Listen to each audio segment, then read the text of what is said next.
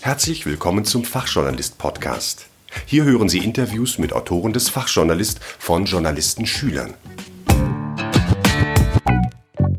Heute am Mikrofon Jan Tolzmann. Updates zur neuesten Corona-Entwicklung sind Teil unseres täglichen Lebens geworden. Klar, denn das ist ja auch überlebenswichtig. Was aber kann die moderne Klimaberichterstattung daraus lernen und was würden sich Wissenschaftler für die Berichterstattung zum Klima manchmal wünschen? Ja, und genau darüber habe ich mich mit der Kommunikationswissenschaftlerin Prof. Dr. Irine Neverla der Universität Hamburg und dem Mitbegründer von Scientist for Future Dr. Gregor Hagedorn unterhalten. Das Wichtigste aus beiden Gesprächen habe ich in diesem Beitrag zusammengefasst. Wissenschaftler sind hochspezialisierte Experten, die zur Kommunikation natürlich ihre eigene Sprache nutzen. Dies ist für Außenstehende dadurch nicht immer leicht zu verstehen.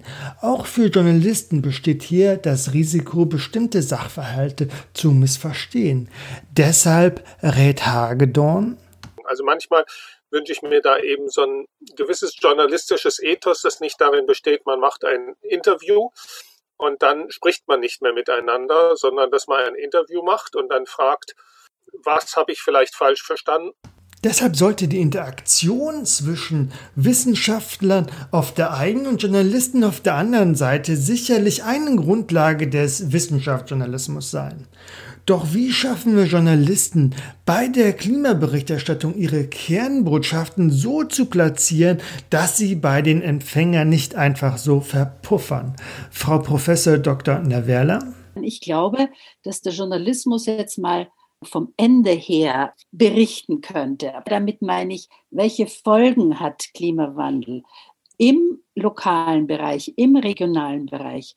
Äh, im Alltag der Menschen, ob das nun Gesundheitsfragen sind, Wetterfragen, ob das die Frage ist, wie beheize ich mein Haus, wie äh, stelle ich mich auf Energiefragen ein. Von dieser Seite her die Menschen abzuholen und ihr Interesse zu erwecken, sie in ihrer Betroffenheit anzusprechen. Entscheidend sei dafür, die Menschen dort abzuholen, wo es sie in ihrem individuellen Leben berührt und wo sie selbst etwas machen können. Dieser konstruktive Journalismus ist damit eine wichtige Ergänzung zur Berichterstattung über die negativen Folgen des Klimawandels. Denn schließlich müssen die Menschen ja wissen, was mit dem Klimawandel auf sie zukommt und natürlich auch, was klimapolitisch entschieden wird, so die Wissenschaftlerin.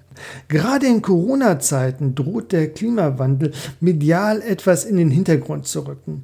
Doch gerade von der Corona-Berichterstattung könnte sich die Klimaberichterstattung einiges abschauen. Also zum Beispiel werden ganz viele Statistiken äh, gezeigt. Es gibt ja Zeitungen, die haben jeden Tag die laufenden Statistiken. Und ich habe mich gefragt, könnte man das nicht auch für die Klimaberichterstattung nutzen? So ein Informationskästchen auf der Lokalseite, das immer wieder zeigt, wie ist jetzt der aktuelle Stand zu Temperaturmessungen, Niederschläge, was auch immer. Selbstverständlich sollten solche Informationskästchen weit über den normalen Wetterbericht hinausgehen. Vielmehr wäre es wichtig, regelmäßig über Zusammenhänge und Langzeittrends zu berichten. In einer gewissen Regelmäßigkeit über den Klimawandel zu berichten, hält auch Hagedorn für sinnvoll. Es gibt viele Dinge, die wissen wir seit Jahrzehnten.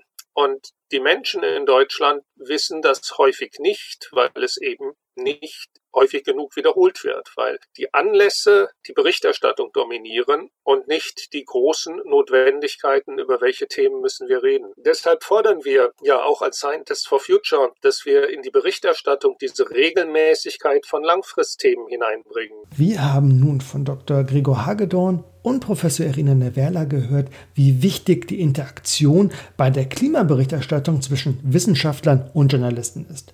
Aber auch, dass man die Menschen da abholen muss, wo der Klimawandel sie persönlich betroffen macht und ihnen Perspektiven aufzeigen, was sie aktiv tun können.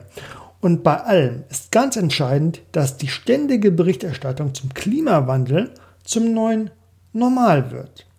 Wenn wir das beherzigen, was uns die Wissenschaftler hier vorgeschlagen haben, kann unsere Klimaberichterstattung insgesamt nämlich nur besser werden. Vielen Dank für Ihre Aufmerksamkeit. Mein Name ist Jan Tolzmann und ich sage auf Wiederhören. Vielen Dank für Ihr offenes Ohr. Über ein Feedback freuen wir uns auf www.fachjournalist-podcast.de.